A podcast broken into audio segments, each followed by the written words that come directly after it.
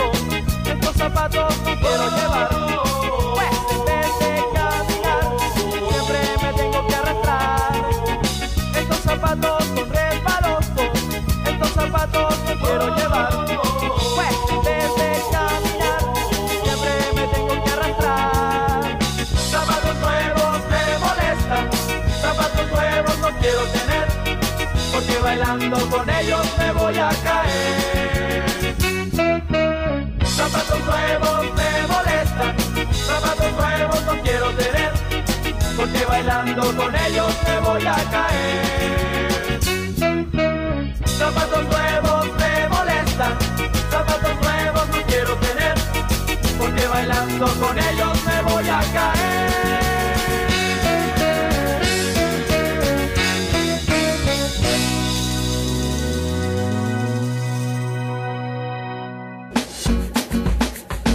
Un contrapunteo de gustos musicales. C4 en punto. Por onda, la superestación. Seguimos en C4 en punto por onda, la superestación. Hoy con un invitado muy especial, eh, Franchute, que en realidad se llama Francisco Mastrogeni. Yes. Te lo volví a decir Muy bien. bien. Y bueno, nos acaba de poner este tema de los panas de desorden público, zapatos resbalosos, del primer disco de desorden público, que ya, bueno, ya tienen 31 años los panas de desorden por ahí eh, haciendo música. Y bueno, estamos escuchando aquí los cuentos de este gran doctor Yaso, porque creo que es una de las cosas donde más te has destacado y además también en improvisto, ¿no? También Sí. estuviste un tiempo en improvisto y... y- pero en realidad nos estás diciendo eso que, que- que como profesión no tenía, eh, digamos, la de ser actor o esto, ¿no? Tú- Sí, eso fue surgiendo solo. Yo, yo creo que eso es como un gen que está ahí en uno, ¿no? Y Ujú. cuando tú, tú realmente lo descubres, dices, bueno, ya está, mi camino es este y de alguna u otra manera como que se relacionaba todo con, con el tema del diseño y sin embargo yo no lo he abandonado, tampoco es que porque decidí ser actor o, o comediante, dedicarme al humor, dije, bueno, voy a abandonar el diseño. De hecho, una de, mis- de mis grandes metas en, en- en la vida es algún día lograr fusionar las dos cosas, convertirme de, de pronto en un, eh, digamos, un humorista gráfico o Mm. cosas así, ¿ves? De, de pronto eh, plasmar más en físico lo que estoy haciendo en, en locales, en bares, en teatro y esas cosas. Mira, Fran, pero yo siento que tú de una u otra forma lo estás haciendo con, con otra faceta eh, que sé que te gusta mucho y creo que por eso también estás aquí. Eh, abríamos, eh, abríamos este programa con Cari Cariñoso de Che Hurtado, que es uno de los grandes cuatristas de Venezuela, pero tú también eres cuatrista. Y también en tus shows Ah, usas el visto, cuatro como, como, como elemento importante de, de- de tus presentaciones. Entonces, Sí. este, me, mm, eh, y bueno, nosotros hemos hablado de- de- en distintas ocasiones y sé que también eres una persona súper melómana que escucha muchísima música. Este, bueno, una pregunta. ¿Por qué colocaste zapatos refalosos?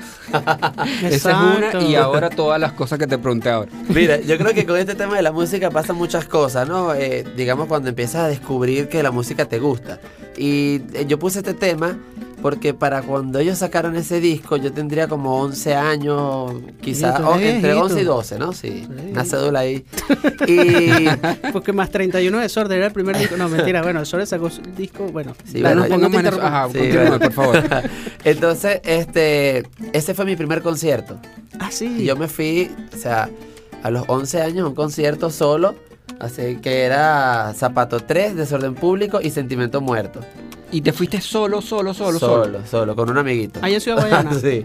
Sí, y entonces era como muy difícil pedir un permiso para salir. Mete tú, a la- un, un chamo de 11 años, eran otros tiempos también, ¿no? De 11 años solo en un concierto y un concierto de rock aparte que era no era Claro, fácil, pues. Y era mi primer concierto y yo, yo siempre fui como un poquito poco convencional con la música, ¿no? Porque mis papás eran papás mayores y yo no tenía una referencia musical más allá de que hoy me guste José José y Exacto. me gusta eh, que si el Puma y boleros y tangos y cosas así muy viejas que la gente dice que raro que no. Pero sin embargo, mi primer disco que, de acetato que compré con, con mi plata, que fui a una tienda, fue Steel Wheel de, de los Rolling Stones. Ay, Y me encantaban los Rolling y me encantaba eh, escuchar así mucho rock. Y fui pasando del rock poco a poco a, a como abrirte a, a escuchar más cosas, ¿no? Cuando, cuando eres un chamo y dices, oye, a mí me gusta el bolero, o sea, y me gusta eh, las baladas, y me gusta, o sea, es como, no te atreves a decirlo entre tus panas, porque te van a decir, ay, ¿qué? ¿Te gusta José José? Pero la verdad que el, el triste, amnesia, esos temas son cosas que tú las escuchas y tú dices, "Perro, me transporta demasiado a, a mi infancia. Claro, claro, claro. Qué bueno. Y después, después con el tiempo que aprendiste a tocar cuatro, ¿cómo incorporaste el cuatro a, a, a tus rutinas y eso? Bueno, digamos, ah, no, ya va, perdón. Hay un cuento de desorden que es muy fino, que, lo quiero, que lo quiero contar. Yo siempre fui desde ese concierto fanático, entregado a desorden público. Tan fanático, yo soy a veces medio intenso para ciertas cosas, que yo empecé a guardar desde esa vez, desde, esa vez pues hasta grande, recortes de periódicos, de revistas, tenía todas las entradas de los conciertos. ¿En serio? Eh, yo iba a, la- a las discotiendas y pedía que me dieran el afiche después del concierto y las entradas que sobraron. Y yo me encargué de coleccionar, tenía volantes de desorden público que eran escritos a bolígrafo Wow. por ello. qué Entonces, pasó el tiempo y con un evento de Doctor Yaso no hace mucho, eh, íbamos a, a estar con Horacio y yo me fui a Puerto Ordaz a buscar todas esas reliquias de desorden, ¿no? Y, y yo dije, bueno, ok, llegué a Horacio, le dije, te tengo algo, te lo tengo que entregar, esto ya cumplió un ciclo en mi vida y yo creo que este es el mejor momento. Entonces le entregué eso a Horacio Ok. y, y era como una locura porque él tenía cosas que, imagínate tú, desde, desde qué año, ¿no? Exacto. Entonces le decía, "Ah, esto es como Navidad para mí. Entonces le dije, bueno, te voy a cobrar, te voy a cobrar el favor y lo único que te voy a pedir es que eh, yo tenía un amigo que era con el que yo desde chiquitito seguía desorden, era fanático enfermo así también. Y le dije, "Eh, te voy a pedir que, que- que llamemos a, a este amigo mío y le vas a decir, hola Lolo, mira, te habla eh, Horacio de desorden. Bueno, hablaron como media hora. ¿Qué tal? Y cada vez que estamos en Ordaz, que, que Lolo nos reunimos y me dice, no, y me llamó Horacio, ¿verdad? Digo, que eh, Lolo, estás mentiroso. Lo deja, lo deja mal. Eso quedó entre él, Horacio y yo. ¿Qué tal? Qué bueno, pana. Bueno, mira, eh, después de escuchar este cuento, yo no puedo poner otro tema que no sea de desorden. No, mentira, no voy a poner algo de desorden. Ya pusiste desorden, pero voy a poner un grupo de una onda, bueno, más o menos parecida, digamos, a lo de desorden. Un grupo español que, que, que descubrí yo hace bastante tiempo y siempre me ha gustado mucho este tema. Este grupo se llama Celtas Cortos. Es un grupo español así de, de, de rock, pero con influencias de la música celta y vamos a escuchar un tema que se llama Romance de Rosabella y Domingo.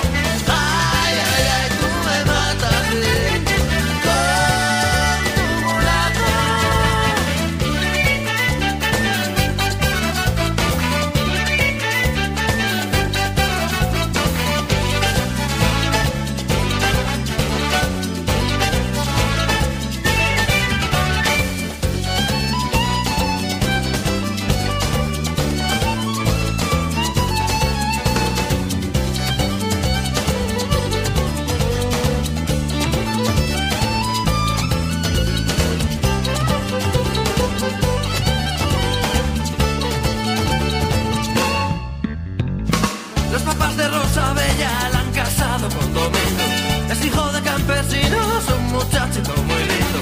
Nadie sabe que Domingo en verdad es una mulata. Que vestida de chiquillo ha dado a todos la lata. Y ya los padres felices respiran por fin tranquilos. Han encontrado salida a este cruce de caminos.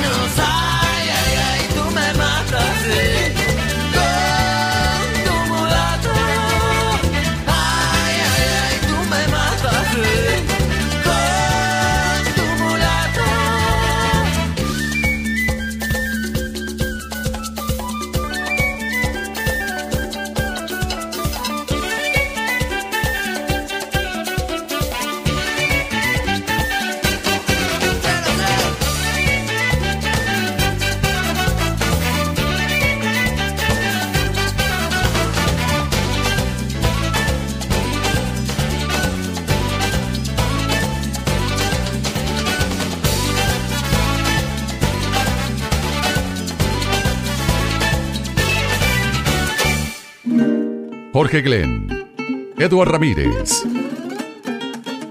y Héctor Molina hacen un contrapunteo de gustos musicales. C4 en punto. Por onda, la superestación.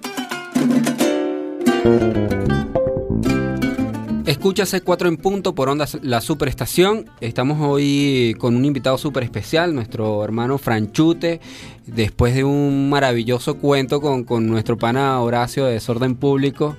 Y, y bueno, pero no, no, quedó pendiente también que echaras un poco el cuento de, de- de tu acercamiento a la música como, como cuatrista, ¿no? No sé si tocas eh, otro, instrumento.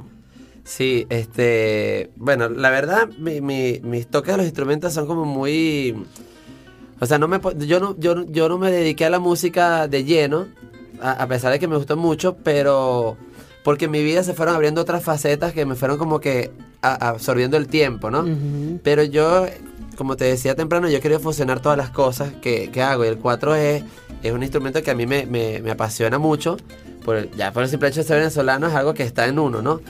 Y yo, eh, con la influencia de la comedia, o sea, o digamos, la comedia influencia, está muy influenciada por, por comediantes gringos o por comediantes de otros países, porque las referencias nuestras, digamos que, bueno, está el Conde, está Emilio, está Laureano, y es como va hacia otro lado, pero la mayoría de los comediantes nuevos que han ido saliendo están muy influenciados por, el, por, el, por los comediantes extranjeros.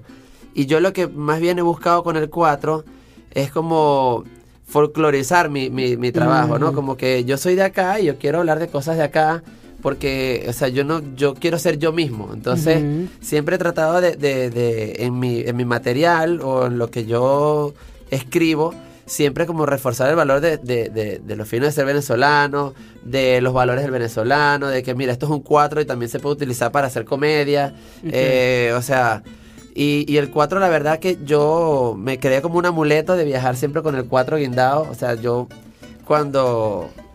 Cuando viajo siempre cargo el 4 y es como que, bueno, ustedes lo deben saber que Me todas las- consta, me consta. Sí, todas las puertas se te abren, todo el mundo. Es como que, o sea, afuera les llama mucho la atención de que, que, que es un 4. Entonces Exacto. tú lo muestras. eh, En inmigración siempre te dicen, ah, pase. O sea, no- no- ni te cuestionan. Exacto. Este.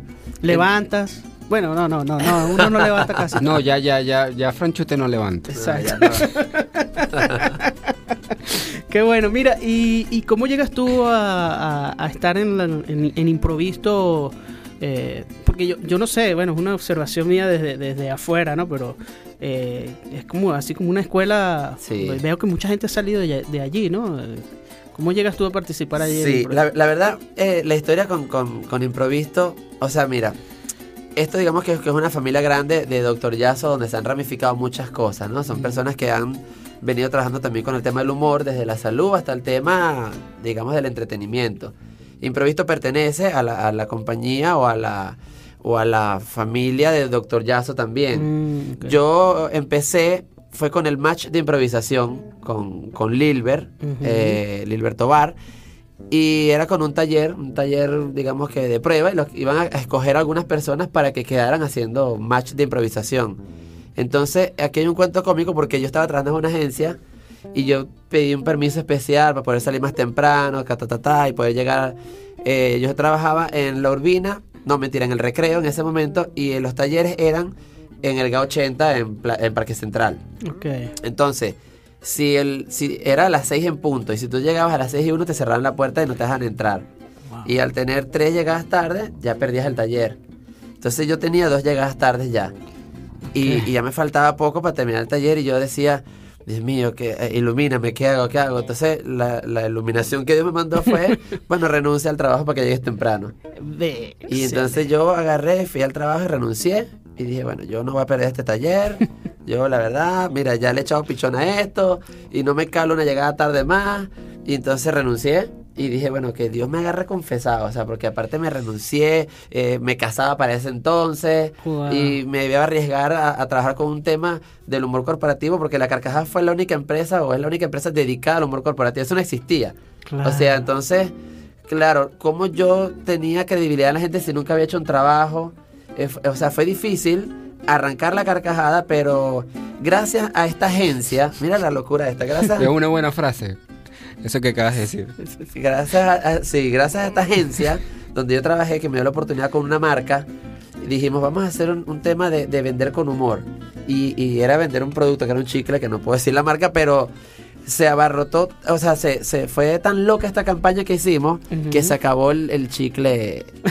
Y en- ya no lo vendieron no- más. Nos dijeron, nos dijeron, mira, vamos a parar la actividad porque no tenemos más chicle que vender hasta que nos traigan más de, de- de Colombia. ¿Qué tal? Y ahí fuimos creciendo y creciendo y creciendo y creciendo hasta que, gracias a Dios, la carcajada fue lo que, lo que llegó a ser, pues. Qué bueno, bueno, Qué fino, bueno. qué fino. Bueno, mira, mi- mira, Frank, este, bueno, mm, ponnos más música de la que traes hoy ahí en tu iPod, por favor. Ok, hoy, hoy traje un tema para los guayaneses que es un tema icónico, un tema que está corriendo en nuestra sangre, que se llama Viajera del Río. Ok, escuchemos, Buenísimo. buenísimo. Viajera del río, entonces.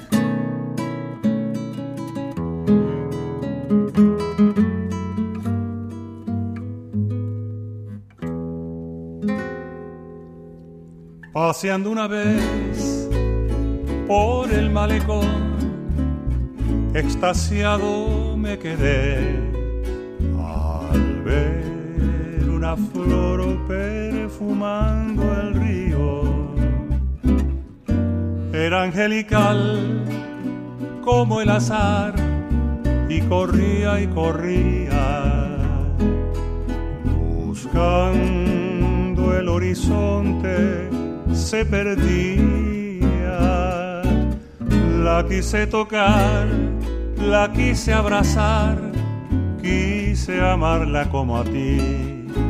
Ni que fuera un mago para contener la fuerza del río. Y se fue ocultando y se fue marchando luego desapareció.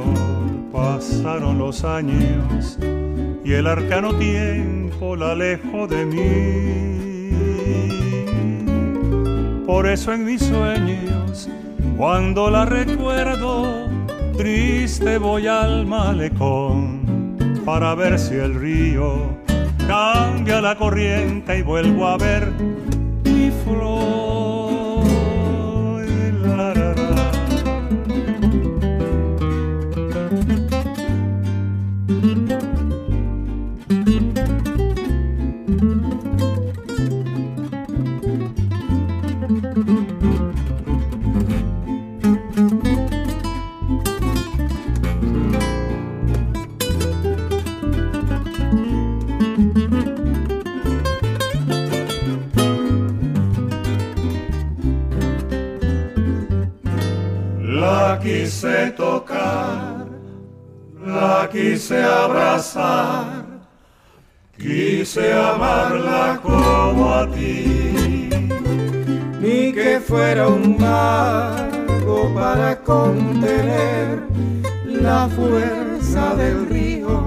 Y se fue ocultando y se fue marchando, luego desapareció.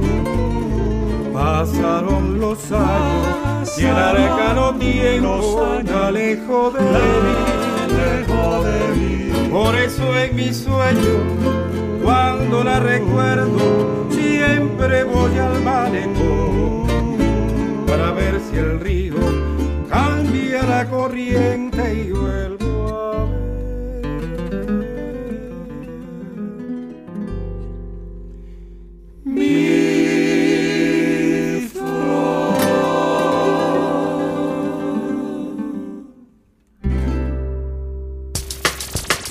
Entre gustos y colores, perdón, y música. Sigues con C4 en punto. Por onda, la superestación. Estás escuchando C4 en punto por onda, la superestación. Y acabamos de escuchar este tema maravilloso que nos puso el pana Franchute. Eh, esta es la primera versión que se grabó de, de Viajera del Río en el concierto de los 25 años de Serenata Guayanesa, eh, donde se estrenó este tema, se hizo por primera vez y bueno, nos encanta esta versión porque, bueno, esa fue la vez cuando Serenata estaba cumpliendo 25 años que le propusieron a, a Francisco Pacheco cantar esto. O sea, ellos querían que en, en, ese concierto Francisco Pacheco no cantara precisamente tambor, que cantara otras cosas. Francisco Pacheco canta lo que sea. Y entonces le propusieron cantar este vals y bueno, la pegaron del techo. Este vals de Manuel Llanes, ¿no? Compositor de allá, que ya falleció, por cierto, falleció de Bolívar. Entonces, bueno, buenísimo, qué chévere que trajiste este tema, este tema para acá y a compartir con nosotros. Además que ese, ese disco es, es bien, bien particular porque, mm, bueno, yo, yo no lo tengo, pero lo he visto. Eh, lo he visto que, bueno, tiene, tiene trabajos de Zapata. También, sí, Y- ¿verdad? Hace y rato es- hablamos del de Che Hurtado que tiene trabajo de zapata y ese Sí, y es muy interesante cuando los discos eh, vienen con, con esos trabajos eh, más allá de la música que, que, que hacen, bueno, lo que hace es como exaltar mucho más ese, ese trabajo artístico que está ahí. Eh, Es que la imagen del concierto era, era la ficha del era- concierto, sí, era, era diseñada por lo Zapata. recuerdo. Sí. Y, y bueno, eh, bueno, precisamente digo esto porque parte del, del trabajo que, que- que hace Frank también pues eh, pasa por el diseño, eh, por la ilustración. Eh, yo estoy muy, muy, muy agradecido tanto con Frank como con su esposa Sonia porque nos echaron una mano a, a- a Rafael Pino y a mí cuando, cuando estábamos lanzando Viernes de Quincena. Sí, vale, ¿verdad? Ese- eh, todo esa, la- todos los dibujos son hechos por ustedes, ¿no? Sí. Lo único que no hicimos fue lavar el. el- Exacto, no, esa, eh, la, Tienen la- que la- buscar el sí, video nos- de, Nos tocó a Rafa y a mí. Viernes de Quincena. Pero bueno, sí, y, y- y bueno, que son amigos que están incondicionalmente ahí pendientes de lo que todos, eh, digamos, los músicos de esta generación estamos haciendo y que siempre de una u otra forma, pues están apoyando lo que, lo que hacemos. Pero bueno, es una, una parte este, que creo que bastante especial de, de lo que tú también haces, ¿no, Fran? Sí, exacto. A, mí, bueno, me gusta eh, dibujar y, y la verdad, o sea, el, el tema mío con el dibujo no, no ha ido más allá tampoco porque, ¿sabes? Que cuando ya tú empiezas a hacer algo a nivel lucrativo, ya como que no es, o sea, pierde la pasión, ¿no? Pierde ese romanticismo. Entonces, eh, yo por ejemplo tengo mi diario, como cualquier persona que tenga un diario, que escribe un diario, pero mi diario es un diario ilustrado, o sea, mi diario es como un cuento de, de- Ah, sí. de- Claro. sí, de- de- de mi vida, que yo lo voy haciendo. Este, Sí, porque he visto que, que has puesto algo de eso por Instagram. Ajá, no exacto. siempre lo haces, ¿no? De vez en no cuando. siempre, ajá. ¿Cómo, Sí, cómo- es tu Instagram para que la gente esté A mi pendiente? Instagram es eh, soy franchute con dos T, arroba soy franchute con dos T. Mira, este, este, que- quería echarles un cuento de, de- de este tema de viajera del río. Ajá. ¿no? Donde yo vivía en Puerto Ordaz eh, eh, es una calle que es muy particular, ¿no? Porque tenía eh, una bodega donde estaba un señor que era de Cumaná, que señor Miranda, que tocaba guitarra, mandolina y, y cuatro, ¿no? Mm. Y tenía un grupo eh, cuando era joven en Cumaná y tal. Entonces era el sitio donde todos los, los obreros de Ferrominera que quedaba cerca iban a, a- a reunirse los viernes para tomarse algo y tal. Este señor era el que te cortaba el pelo abajo una mate de mango, te amarraba una broma. Eh, si uno jugaba fútbol se volaba un pie o peleaba cualquier cosa, él te ponía unas hojas de mango y te rezaba y te quitaba el dolor. Y un entonces, todero. Sí, y era muy cómico porque al frente de él, ah, no, y siempre estaba tocando cualquier cosa así e- est- extremadamente oriental, ¿no? Mm. Y al frente de él vivía eh, el profesor eh, Armando Llanes Caicedo, que fue una eminencia de la música en Guayana, era un profesor eh, extremadamente académico. Para él, cualquier persona que no tocara algo académico era un pirata, o sea, era un tipo que era demasiado cerrado con el tema del estudio de la música, ¿no? De hecho, él le, él le dieron la octava estrella eh, y con decoraciones, le hizo una estrofa más al, al himno del Estado. Lo cómico era que yo estudiaba guitarra con, con- con este señor, que era extremadamente académico, A pero... si tocas algo más aparte del Ah, 4, no nos dijiste. Sí, pero este, cada vez que yo pasaba por ahí, el señor me decía, ah, Panchito, venga para acá, Panchito. Entonces me da el 4 y, y tocábamos algo, ¿no? Cantábamos cualquier cosa. Entonces era como muy cómico porque estamos... Pero a dos casas de este señor vivía una señora que era hermana de los Pérez Rossi. Ah, ok. Entonces cada vez que llegaban sus hermanos era como que ver a alguien famoso ahí. "Híjole, de serenata. Y este señor le gustaba de, de Guayana, o sea, él tocaba cosas de- muchas de Oriente, pero lo que le gustaba de Guayana era este viajar al río, ese tipo de cosas. Entonces, claro, esta canción a mí me conecta con ese momento en particular de, de- de estar ahí con... Y, y escondido que no te viera el profesor eh, Exacto. o sea, atrás de la matemango, porque si llegabas al otro día a clase decía que andabas pirateando por ahí. Exacto, exacto. Bueno, eh, yo creo que eso es algo que, que lo, lo que hemos estudiado guitarra hemos visto que son de verdad súper. Súper súper fuertes. De hecho, yo dejé yo dejé de estudiar guitarra porque me, me pedían que, que un cuidado con las uñas Ah, sí. este súper especial y me dijo, mira, o, o decías por la guitarra o decías el 4. A mí me pasa exactamente lo Y, mismo. y yo, bueno, yo decidí el 4. Pues estaba yo estoy matando más tigre con el 4 que con la guitarra. Ya como que me quedo tocando el 4. Exacto. Mira, ¿qué- ¿quién pone otro tema? Edward, ¿pones tú un tema? Bueno, sí, yo quiero aprovechar eh, este momento que estamos hablando un poquito de la ilustración de los discos. Eh, este es un eh, este tema se llama eh, Ritualitos. Ujú. Que, que lo grabamos hace poquito con Marta Gómez cuando estuvimos en Barcelona. Exacto. Y de verdad sería chéverísimo compartirlos con todos ustedes y que escuchen la hermosa voz y el trabajo de composición de, de Marta Gómez de Colombia. Que además, bueno, se ha ganado un, un Latin Grammy por un, por un disco que se llama Este Instante, con un trabajo maravilloso en, en- en cuanto al arte del, del disco. Bueno, Así escuchamos que- ahí a Marta Gómez, que es una cantante increíble y que hicimos además, venezolanizamos ese tema. Ese es uno de sus temas más, Exacto. más famosos, ¿no? Lo Este, que- un poquito. Exacto, lo pusimos un poco en danza zuliana, así que queremos compartir con ustedes entonces esta versión de Ritualitos.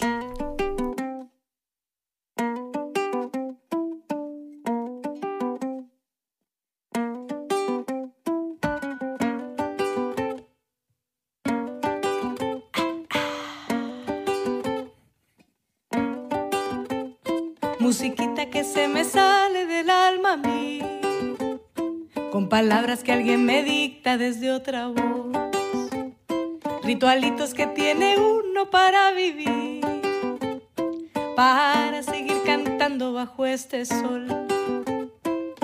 Y cuando menos pienso, las razones brotan como verdades iluminándome el corazón.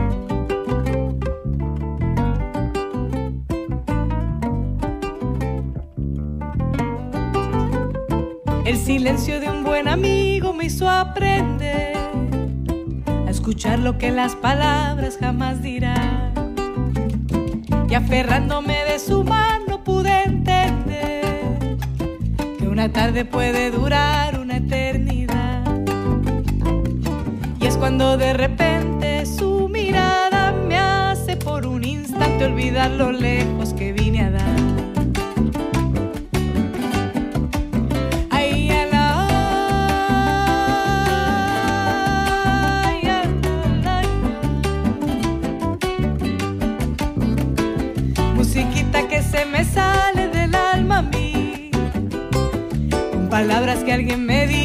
con palabras que alguien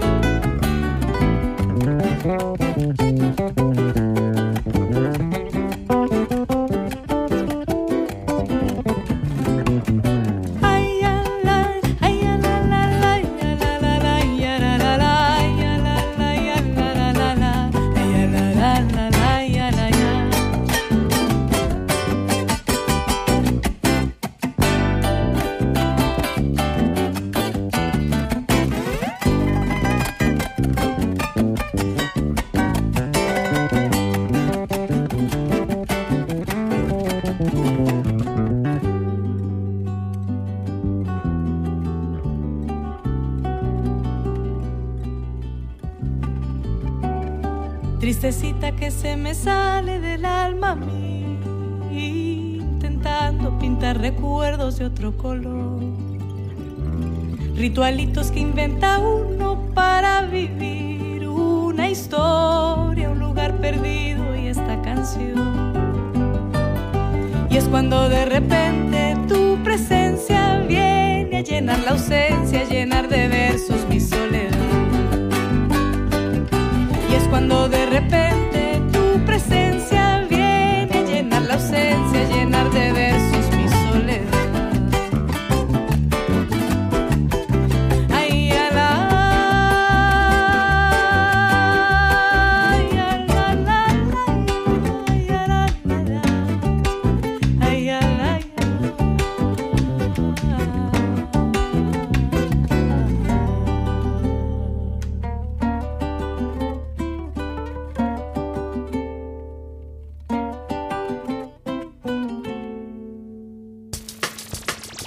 Entre gustos y colores, perdón, y música.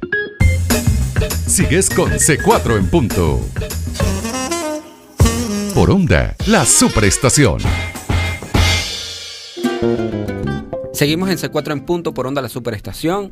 Acabamos de escuchar Ritualitos, compuesta por Marta Gómez y eh, pues interpretada por Marta Gómez y, y C4 Trío. Eh, además que, se nos olvidó mencionar que esto fue grabado, producido, digamos, el audio y el tanto el audio como el video por nuestro querido amigo Juan Rodríguez Berbín, excelente músico, percusionista que, que hace vida en Barcelona, España. Buenísimo, sí. Esto eh, los recomendamos ampliamente tanto a, a Juan, todo lo que puedan conseguir de Juan por ahí, Juan Rodríguez Berbín, que es un músico venezolano radicado en, en Barcelona hace varios años, y, tan, y de Marta también. La gente que no conozca el trabajo de Marta Gómez, por favor vayan ya y googleen y, y- y vean las cosas maravillosas que hace, hace Marta Gómez. Nosotros súper honrados de haber podido hacer este tema con Marta. Bueno, Franchute, a ver, a ver Francisco Mastrogen, Mastrogeni. Ok. Pana, gracias por venir. eh, ¿qué, qué, qué viene, qué, qué actividades estás haciendo? ¿Cómo, qué, qué- viene ahora con, con Franchute? Ajá, bueno, ahora si nos puedes comentar. Sí, ahora viene una nueva etapa que, que bueno, de- decidimos probar afuera. Estamos eh, ahorita yéndonos a Atlanta. Ok. Este, y bueno, básicamente el trabajo es como que, digamos que llevar este tema del humor y el, y el- el trabajo para el latino y, y aparte los, los valores del, del venezolano fuera de- del país, ¿no? Claro. Yo creo que nosotros los venezolanos tenemos una misión, tanto los que nos quedamos o los que se quedan acá, como los que salimos. No solamente, no se trata de un tema de salir huyendo del país ni nada, sino es salir para aportar algo fuera del país. Este Sí. país se construyó con extranjeros que vinieron a construir este país, que, que quizás salieron por guerras o salieron por, por las razones que sean y lo construyeron. Entonces lo que tenemos que hacer, creo, los venezolanos es más bien buscar salir a construir nuestro, o sea, nuestro núcleo venezolano o nuestra columna venezolana fuera del país, llevando como, llevando música, llevando parte de nuestro trabajo, eh, o sea, y entonces lo que yo estoy buscando ahorita en, en Atlanta, por eso es Atlanta, no, no Miami propiamente, porque digamos que ya Miami tiene un mercado como, digamos, bien abastecido de, de- este trabajo, pero Atlanta, la comunidad venezolana es una comunidad que está allá desde hace 15 años, 18 años. Ok. Entonces, por supuesto, están muy desactualizadas con las cosas que están pasando acá a nivel cultural, ¿no? Digamos que para ellos la música sigue siendo Simón Díaz o se quedaron en Luis Silva cuando... Exacto. este, Exacto. Sí, sí, sí. Claro, hay mucho trabajo, tanto desde la música tradicional venezolana como este rock venezolano, como vinilo versus, los mesoneros, o sea, bandas que han salido y que probablemente ya no se escuchan, así como demasiada música experimental que, que hay, ¿no? Entonces, como digamos que mi trabajo allá, yo quiero enfocarme mucho en el tema de, de- de dar a conocer las cosas de acá y dar a conocer un estilo de comedia también para el latino, donde no es esa comedia gringa, cuadrada, eh, ex- extrema, ¿sabes? Sino como que algo, algo coloquial sin tener que caer en un tema vulgar, o, o sea, Exacto. que vean como la otra cara de la comedia para el latino y tratar de unir a los latinos de allá porque, porque siento que Atlanta es una ciudad que tiene muchos latinos, mexicanos, colombianos y el venezolano está empezando a crecer. Exacto. Y creo que este es el momento donde uno tiene que aportar para que ese crecimiento venezolano no, no crezca viciado con venezolanos que vayan a llegar este o a quererse aprovechar o a quererse porque tenemos que estar claros que de todos hay en todos lados. Entonces, Claro. también es como realzar que digan, oye, los venezolanos, mira, eh, hacen esto y los venezolanos tal cosa. Claro. Y esa es como mi misión ahorita afuera. Bueno, chévere, vale. Bueno, te, te deseamos mucha suerte. Este, esperamos Gracias. ver muchas cosas de ti. Y bueno, ah, eh, repites tus redes sociales para que la gente Sí. siga, bueno, lo que lo que vas a, lo que vas a hacer de ahora en adelante, ¿no? Ok, yo, eh, por el Instagram puedes seguir, es arroba soy franchute con dos T. Ok. ok. Y nada, en YouTube pueden buscar Franchute, ahí está el canal y, y por ahí iré montando cosas. Bueno, chamo, de verdad que te deseamos todo el éxito del mundo, que, que, que bueno, que, que, que este nuevo paso que das sea el sea certero. No, y te, te lo agradecemos muchísimo porque de eso es lo que hace falta, eh, de, de, digamos que los venezolanos mostrando lo nuestro fuera de Venezuela y todo lo que acabas de comentar, pues mm, tiene, digamos, mucho esfuerzo, muchos riesgos, pero sabemos que los resultados al- a, a- al- a lo largo del tiempo, pues van a ser eh, este, provechosos. Amén. Así que, bueno, todo lo mejor, Frank. Gracias, bueno, chicos. Fran, pon un tema para cerrar. ¿qué, ¿Con qué, con qué tema nos vas a...? Este tema se me viene la barca, es de José Alejandro Delgado. Eh, es un tema que, que me gusta mucho porque habla mucho de la, de la perseverancia, de, de, de, de este, de este, bueno, ya van a escuchar la letra, de este hombre que, que se lanza un mar que está muy, muy bravo y el tipo da hasta que hasta que no le no, no rodó en ese mar, o sea, no se quedó quieto. Yo creo que ese es el trabajo que tenemos que hacer nosotros como venezolanos, remar duro, remar duro, duro, duro hasta que esa barca llegue a algún lado, pues. Bueno, buenísimo. Nos despedimos aquí entonces con este tema de José Delgado. Estuvimos aquí Eduard Cuatro Ramírez, arroba Eduard Cuatro Ramírez, perdón. Y arroba Héctor, cuat- eh, arroba Héctor Cuatrista, con H. En los controles, Freddy Tapi, Ramsés Olivero, en la coordinación estuvo Emiliana España y en la gerencia de producción Susana Rodríguez. Para comunicarse con la producción de este programa, escríbenos a c4 en punto, arroba onda la superestación.com y búscanos en Twitter por arroba c4 trío y arroba circuito onda. Bueno, esto fue C4 en punto. Chao, nos vemos. Estuvimos hoy con Franchute. Gracias, hermano, por venir. Gracias, chicos. Chao. Vaya, lo buen provecho.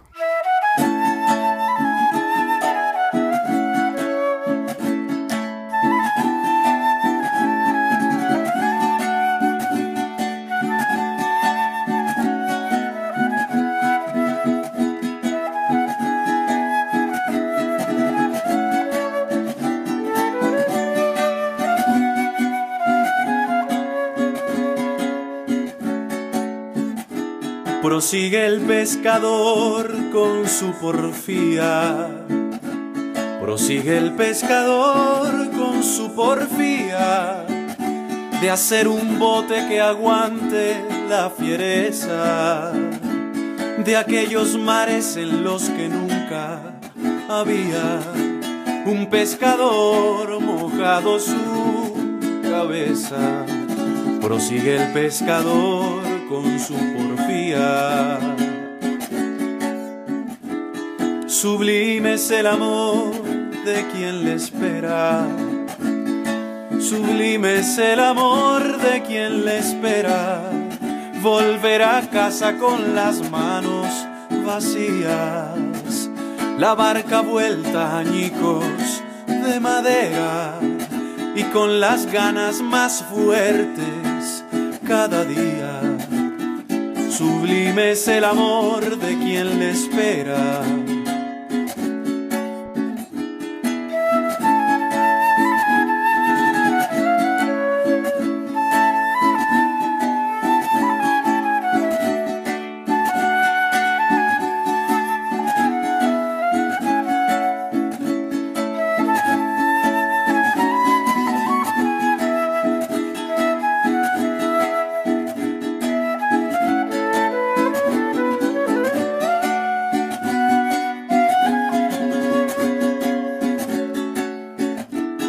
Supremo es el amor de quien comprende. Supremo es el amor de quien comprende el sueño que le nubla el pensamiento. Llegar al puerto que su pasión enciende, aunque en la búsqueda quede sin aliento. Supremo es el amor de quien comprende. Cuando se adentra el bote al mar bravío, cuando se adentra el bote al mar bravío, lleva un cordel de luz el cual no suelta. Si la tormenta lo arrastrase al vacío, lo salva aquel amor que lo sujeta. Cuando se adentra el bote al mar bravío, Viene la barca burlando la tormenta. Viene la barca burlando la tormenta. Halló la ruta entre los acantilados. Y la mujer con la ilusión en puerta ve al pescador con sus ojos sagrados. Viene la barca burlando la tormenta.